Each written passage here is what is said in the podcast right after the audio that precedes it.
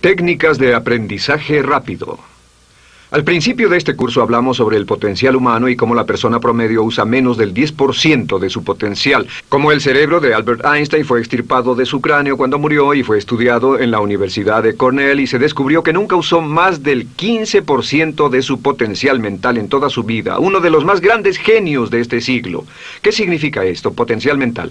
Pues significa la habilidad de usar nuestra capacidad de pensamiento, significa la habilidad de activar las células cerebrales, lo que se llama la neocorteza o pensar en el cerebro de la humanidad.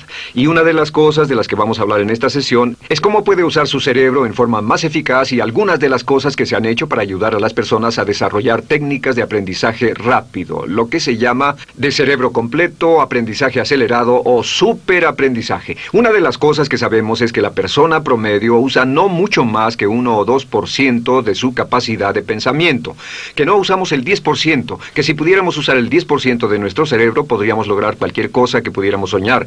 En esta sesión le enseñaré cómo usar lo más posible.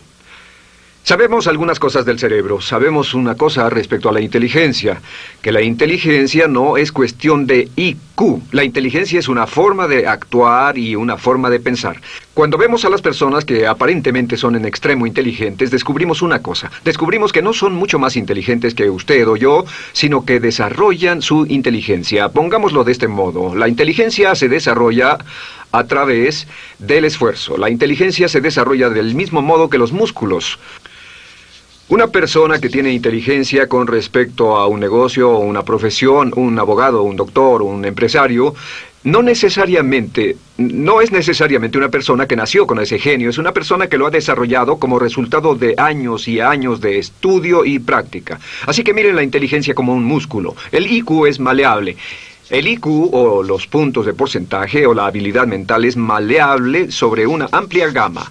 Ya hablamos sobre el caso de la expectativa positiva. El coeficiente intelectual de un estudiante brincó 25 puntos en el transcurso de su año escolar. Esto es muy común, tenemos muchos casos registrados de puntos de IQ. En otras palabras, la habilidad total del pensamiento que tiene un individuo ha brincado 10, 20, 30 puntos como resultado de una forma particular de aprendizaje o de estudio en particular. Hablaremos de algunas de esas ideas. Así que el IQ es maleable en un amplio rango, es decir, que uno es mucho más listo de lo que piensa.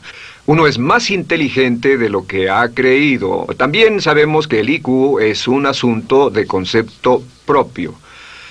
Se han encontrado personas en extremo inteligentes, pero porque han sido criadas en ambientes negativos, se convencieron tempranamente de que no eran particularmente brillantes. Un caballero al que alentaron a dejar la escuela en décimo grado porque pensaban que era un completo fracaso académico, Resultó cuando trató de enrolarse en el ejército que su coeficiente intelectual era de 175. Inició seis negocios y se convirtió en un multimillonario a la edad de 28 años, porque le probaron que era brillante y la razón por la que no ponía atención en la escuela no era porque no tuviera inteligencia, sino porque aprendía todo la primera vez que se le mencionaba y se aburría completamente. Se descubre que muchas personas son mucho más brillantes de lo que creen, pero como resultado de sus experiencias previas, su concepto propio las tiene funcionando a niveles por debajo de su inteligencia y eso es cierto para todos casi en cada caso.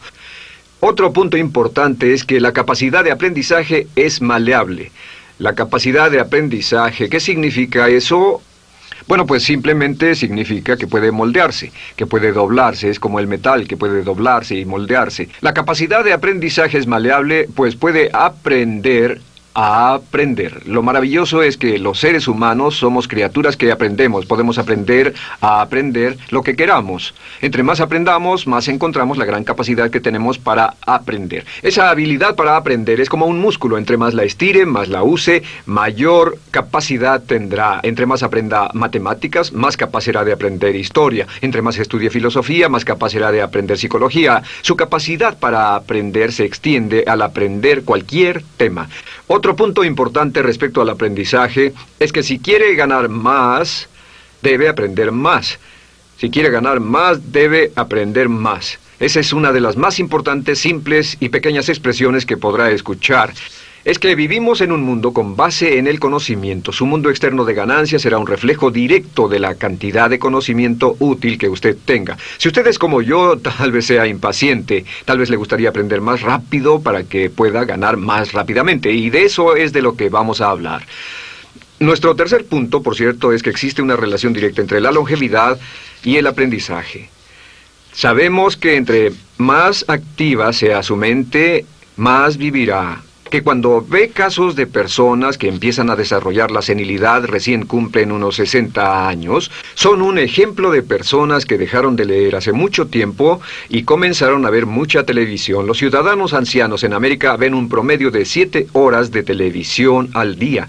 Y eso lo que hace es que les forma una mente muy, muy pasiva. Su cerebro comienza a atrofiarse, sus reflejos, su inteligencia, su habilidad para responder y para estar alerta comienza a deteriorarse. Así que entre más aprende, entre más estudie, entre más activo esté mentalmente, más energía tendrá, más vitalidad, y más sano estará. De hecho, mire la vida de los hombres y mujeres creativos como Goethe. Él comenzó la composición de la segunda parte del Fausto a la edad de 85. La abuela Moses comenzó a pintar a la edad de 75 y aún pintaba a los 100 años.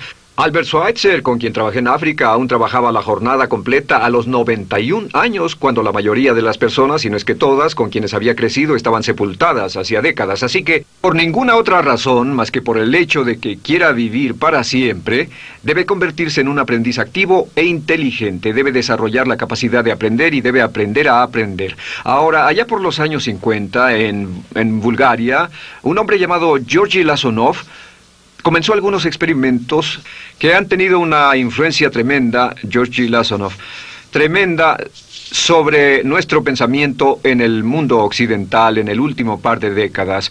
Eh, se ha escrito un gran libro sobre su trabajo llamado El superaprendizaje que habla sobre los resultados de sus experiencias. Lasonov comenzó a estudiar el hecho de que la información estallaba a tal grado que nadie podía estar actualizado ya en su campo, que sin importar cuál fuera su campo, eh, decenas, cientos y hasta miles de artículos se escribían cada día y que nadie podía absorber la información y se preocupó por la necesidad de crear un modo para que las personas aprendieran más rápidamente. A su sistema lo llamó aprendizaje acelerado.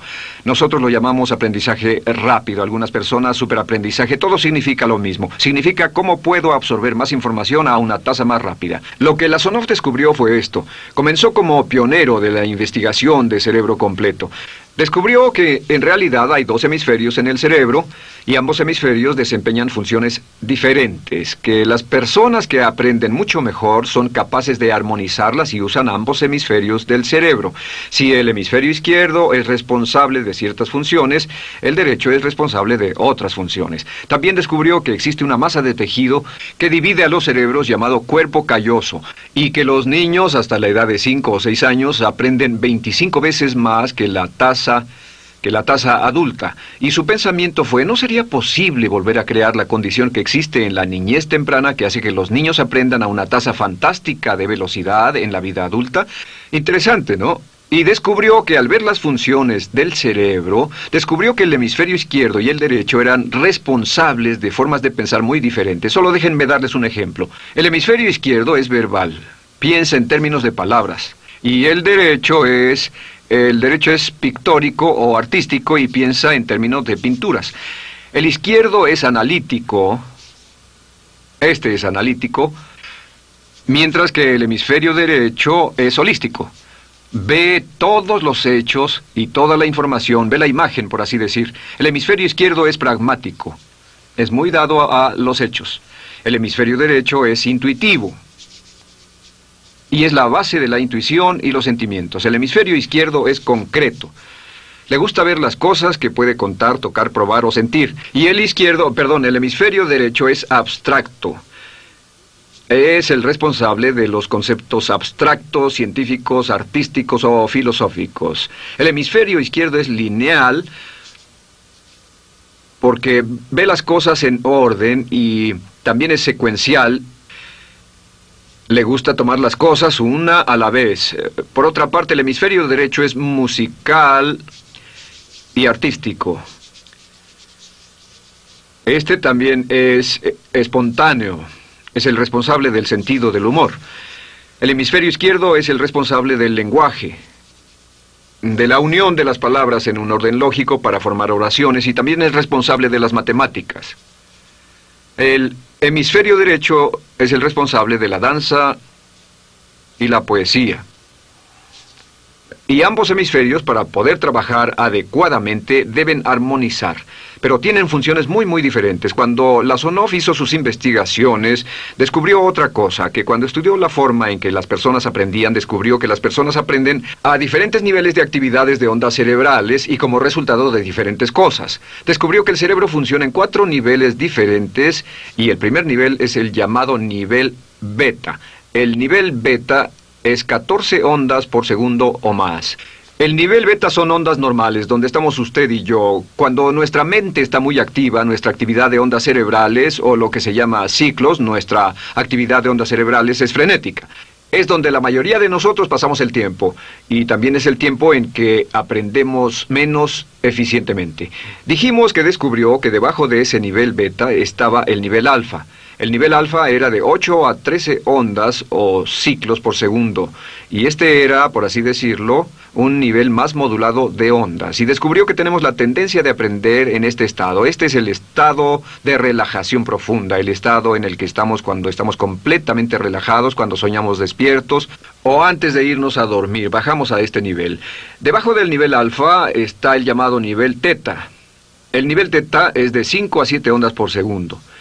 El nivel teta tiene ondas más grandes y este nivel teta solo se da cuando estamos a punto de empezar a soñar. Se llama el, área de alucinación o de ilusionismo y es donde, donde comenzamos a tener sueños justo antes de irnos a dormir. ¿Han tenido una experiencia de ser despertados al estarse durmiendo y ser sacados de repente de ese nivel teta? No estaban en delta, no estaban profundamente dormidos, notarán qué desagradable es.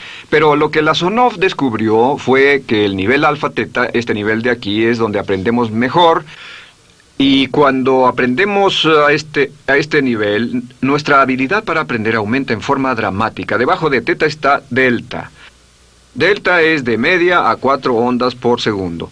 Y estas son ondas largas, largas. Ahora, a menos de media onda por segundo, uno ya no está funcionando. Realmente el cese de la actividad cerebral en los encefalogramas es una de las definiciones clínicas de la muerte. Ahora lo que Lasonov trató de hacer fue, dijo, ¿sería posible llevar a las personas desde, desde beta, donde están despiertas, y llevarlas al nivel alfa-teta, y de cierto modo activar los cerebros izquierdo y derecho para que trabajen simultáneamente? Y descubrió un método usando música, usando música y relajación y comenzó su experimento allá por 1965-1966 en Bulgaria. Uno de los experimentos más interesantes. Comenzó con el lenguaje y el lenguaje que escogió fue el idioma francés. Si usted fuera a tomar un curso de francés en su universidad local como adulto, se esperaría que tomara un periodo de tres a cuatro horas, y tres horas parece ser lo ideal para estudiar un idioma. Se esperaría que en tres horas usted aprendería de 25 a 40 palabras. Y se esperaría que tuviera un nivel de retención hasta el día de su examen final con el estudio debido, etcétera, del 80% o tal vez menos. Lo que Lasonov descubrió fue que la mayoría de las formas en que aprendemos en nuestra sociedad son ineficientes, casi deplorables, y que la persona promedio que consigue un grado universitario en nuestra sociedad después de cuatro años y de 25 a 50 mil dólares de gastos, olvida entre el 80 y 90% de todo lo que aprendió en la universidad antes del verano siguiente a cuando dejó la universidad. Realmente casi un 80% se pierde en los 30 primeros días. Unos profesores universitarios sugieren probar esto en la mayoría de las universidades del país. Y muy simple, muy sencillo. Solo se tendría que llamar a todos 48 horas después de su examen final y que lo volvieran a hacer. Se encontraría que la forma tradicional de aprendizaje, que es llenar el cerebro con la mayor cantidad de información posible, llegar y hacer el examen y luego volver a hacer ese examen, verían que olvidaron casi todo que esta forma de aprendizaje es muy ineficiente. Toda la información que aprendemos de ese modo se pierde. Es por eso que si llevó un curso de idiomas en su escuela y después fue a uno de esos países donde usted, donde hablan ese idioma, tal vez no podría recordar más de tres o cuatro palabras y tal vez estén equivocadas. La Sonov decidió usar la música y la relajación y esto fue lo que hizo. Bajo condiciones muy cuidadosamente controladas, escogió a 60 estudiantes. Esos 60 estudiantes fueron escogidos de una gran variedad de ocupaciones y ninguno sabía nada de francés. Se les monitoreó muy de cerca y personas que no estaban a favor de este experimento los vigilaron atentamente. En 1966 escogió a las 60 personas y pensó que tendría que incrementar enormemente el nivel promedio de aprendizaje con el fin de conseguir la aprobación para el establecimiento de su instituto de sugestología. El Instituto de Sugestología fue posteriormente establecido en Bulgaria. Lo que hizo fue, tomó a estas personas y tenía 60 personas. Su meta era que aprendieran 150 palabras por sesión, 150 palabras por sesión con altos niveles de retención. Lo que hicieron fue que los ingresaron, eh, tocaban música suave, la luz era tenue, y les leyeron las palabras en las tarjetas con el francés por un lado y el búlgaro por el otro, y al leerlas los estudiantes tenían que repetir las palabras en un estado de profunda relajación y los llevaron a un estado de conciencia total y repasaron las palabras y los examinaron con ellas. Descubrieron desde las tres primeras sesiones, primero que nada, repasar en un estado relajado, segundo, escuchar las palabras en un estado de relajación profunda y tercero, revisar de nuevo en el estado consciente, y descubrieron que desde la primera sesión conseguían un 98% de retención y que en los exámenes al final de cada sesión recordaban el 98% de lo que habían aprendido. Condujeron este experimento por seis semanas y cada estudiante en la clase consiguió un 98% de retención sin ningún experiencia en el idioma. Y antes de terminar con este experimento, en el 66 pidió voluntarios y consiguió 15 más. 15 de estos estudiantes se ofrecieron y él dijo, ¿sería posible aprender 500 palabras en un día? Pues llegó el sábado y trabajaron todo el día porque nadie en la historia registrada ha aprendido nunca 500 palabras en un día. Y al final del día consiguieron un 98% de retención en 500 palabras. Y un punto interesante fue que muchas de estas personas estaban sufriendo de desórdenes mentales y realmente 40% de ellos provenían de los registros de psicólogos y psiquiatras. Después de este periodo de aprendizaje de seis semanas de aprender 150 palabras al día, casi todos ellos estaban mucho mejor. No había estrés en este tipo de aprendizaje, era muy, muy relajante. Descubrieron que aclaraba sus mentes y se sentían maravillosamente después, contrario a nuestra forma actual de aprendizaje tan estresante, tan tensa, tan tensa y tan competitiva. Descubrieron que después de aprender estas 500 palabras, al final del día todos se sentían perfectamente, no había estrés ni fatiga, nada. Bueno, dijo, veamos si es posible incrementar esto antes de desbaratar el experimento y volvió a llamar a 12 de los estudiantes, a los mejores. Dos semanas después se reunieron para ver si podían aprender mil palabras en un día. Mil palabras flamantes en un solo día. Y el resultado fue que al final del día habían podido aprender las mil palabras con una retención del 98%. Lo interesante después, unos seis meses después, llamaron a todos los 50 estudiantes para ver cuánto del idioma recordaban. No tuvieron oportunidad de leer, no tuvieron oportunidad de hablar y descubrieron que retuvieron un 69%. Sin repaso y con un repaso la retención total fue del 98%. En otras palabras, este método de música con relajación, de bajar al nivel alfa-teta y de activar ambos cerebros había llevado a un incremento dramático en la habilidad de aprendizaje. En 1974, la Sonov, bajo experimentos controlados, incrementó la tasa hasta 1.800 palabras en un día con un 98% de retención. En 1979, en un experimento especial con estudiantes seleccionados, la Sonov aumentó la tasa hasta 3.000 palabras en un día y logró, al activar el cerebro, un 98% de retención. Esto es extraordinario, es algo que diría nunca visto ni creíble, pero lo que la Sonov descubrió fue que la capacidad de aprendizaje del cerebro es infinita. La capacidad de su cerebro para aprender y para retener información. Por ejemplo, si habla bien inglés, tal vez Tal vez use como 1200 a 2000 palabras en el transcurso de un día normal de su vida. Todo lo que necesita son 2000 palabras para ser fluido o funcional en cualquier idioma. La persona angloparlante promedio usa menos de 1200 palabras. Realmente algunas personas, en especial al descender en la escala educacional, usan a veces menos de 500 palabras en todo su idioma. 2000 palabras le permiten leer cualquier periódico, cualquier revista, oír radio, ver televisión, excepto cualquier cosa Lo que Lasonov probó fue que era posible para una persona aprender un idioma al día, pero permanentemente. Y esta tecnología está comenzando a cambiar la forma en que aprendemos, está comenzando a revolucionar toda nuestra comprensión del lenguaje. La Sonoff también ha desarrollado muchas otras técnicas y entendimientos. Descubrió que la música suave y gentil es una parte crítica de este aprendizaje, que la música barroca, la música de 60 latidos, disminuye los latidos cardíacos, disminuye la actividad de ondas cerebrales y el cuerpo y la mente entran en sincronía con la música y la información que ingresa es crítica, que puede aprender técnicos, puede aprender medicina, filosofía, psicología. He tomado varios cursos sobre aprendizaje acelerado su óptimos para aprender estas metodologías y lo que he descubierto es que puede aprender, aún sin ninguna de las ciencias ni la tecnología, puede aprender cosas muy, muy rápido si hace lo que le voy a decir. Estas son las claves para acelerar la forma de aprender. La número uno es Definir qué es lo que quiere aprender y necesita aprender con el fin de tener más éxito y ser más eficaz. No puede aprender algo en lo que no está interesado. No puede aprender algo que no mantenga su atención. No puede aprender algo aburrido. Asegúrese de que lo que está estudiando es importante para usted. El número uno es definirlo. Y cuando comience a estudiar, defina su propósito. ¿Por qué está aprendiendo este tema? Piénselo detenidamente, lea todo, estudie y solo estudie las cosas con un objetivo en su mente. Debe tener una meta. Número dos, debe tener un deseo intenso de aprender.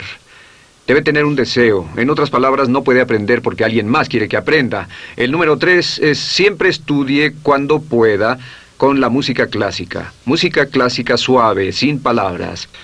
Música clásica suave de cualquier tipo, en especial música del periodo clásico de Mozart, Bach, Brahms, Borjak, Beethoven, eh, eh, eh, Stravinsky, por ejemplo. Estos compositores tienen, tienen un golpe, un estilo barroco clásico dentro de su música. Y si estudia con música clásica o incluso con sonidos ambientales, sonidos de olas, océanos, música blanca, si tiene ese fondo, relaja el cerebro, abre los hemisferios izquierdo y derecho y permite que la información entre por, por el cerebro izquierdo y se internalice en el cerebro derecho, donde se almacena en el asiento de la memoria, y lo que se desea hacer a través de la música es Relajar al cuerpo calloso, relajar el cerebro para que la información pueda fluir hacia el cerebro izquierdo y hacia el derecho. Un cuarto punto clave es la repetición del espacio.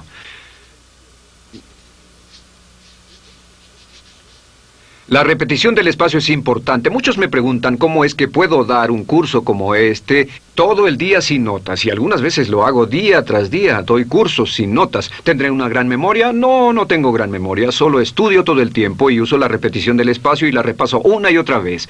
Por cierto, también hay otro punto. Entre más se aprenda, más se aprenderá. Cuando comience a estudiar, recuerde que toma práctica aprender cómo aprender. Toma práctica, práctica, Práctica. Entre más practique el aprender a aprender, más probable es que aprenderá. Los primeros días que esté estudiando un nuevo tema toma un tremendo esfuerzo. Otro punto importante es eh, variedad.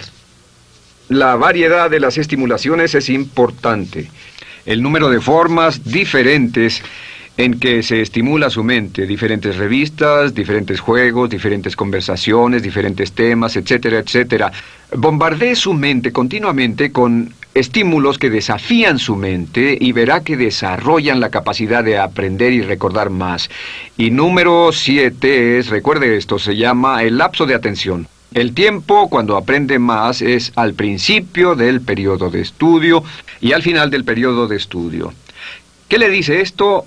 Le dice que en vez de estudiar o leer un periodo largo de tiempo como este, digamos dos o tres horas, Lo que hace es romperlo y tomar diversos descansos para que tenga una serie de reposos y siempre recordará lo que aprenda al principio del descanso, al principio del periodo y al final del periodo, el principio y el final. Así que entre más descansos tenga, entre más variedad pueda poner en su estudio, más rápido aprenderá. La clave es recordar esto. Todo lo que usted es o llegará a ser solo es el resultado de la información que tome usted dentro de su mente. La información práctica, útil que tome y use para llevar algún tipo de mejora en el mundo que lo rodea. Si quiere ganar más, debe aprender más. Quiere ser más feliz, debe aprender más. Quiere realizar todo su potencial como ser humano, debe aprender más. Es decir, lea, estudie y aprenda cómo aprender. Si hace usted eso, estará sorprendido de cuánto potencial mental puede liberar. El único factor más fuerte en la prosperidad de la conciencia es la autoestima. Piense que puede hacerlo, pensando que lo merece y pensando que lo conseguirá. Jerry Gillis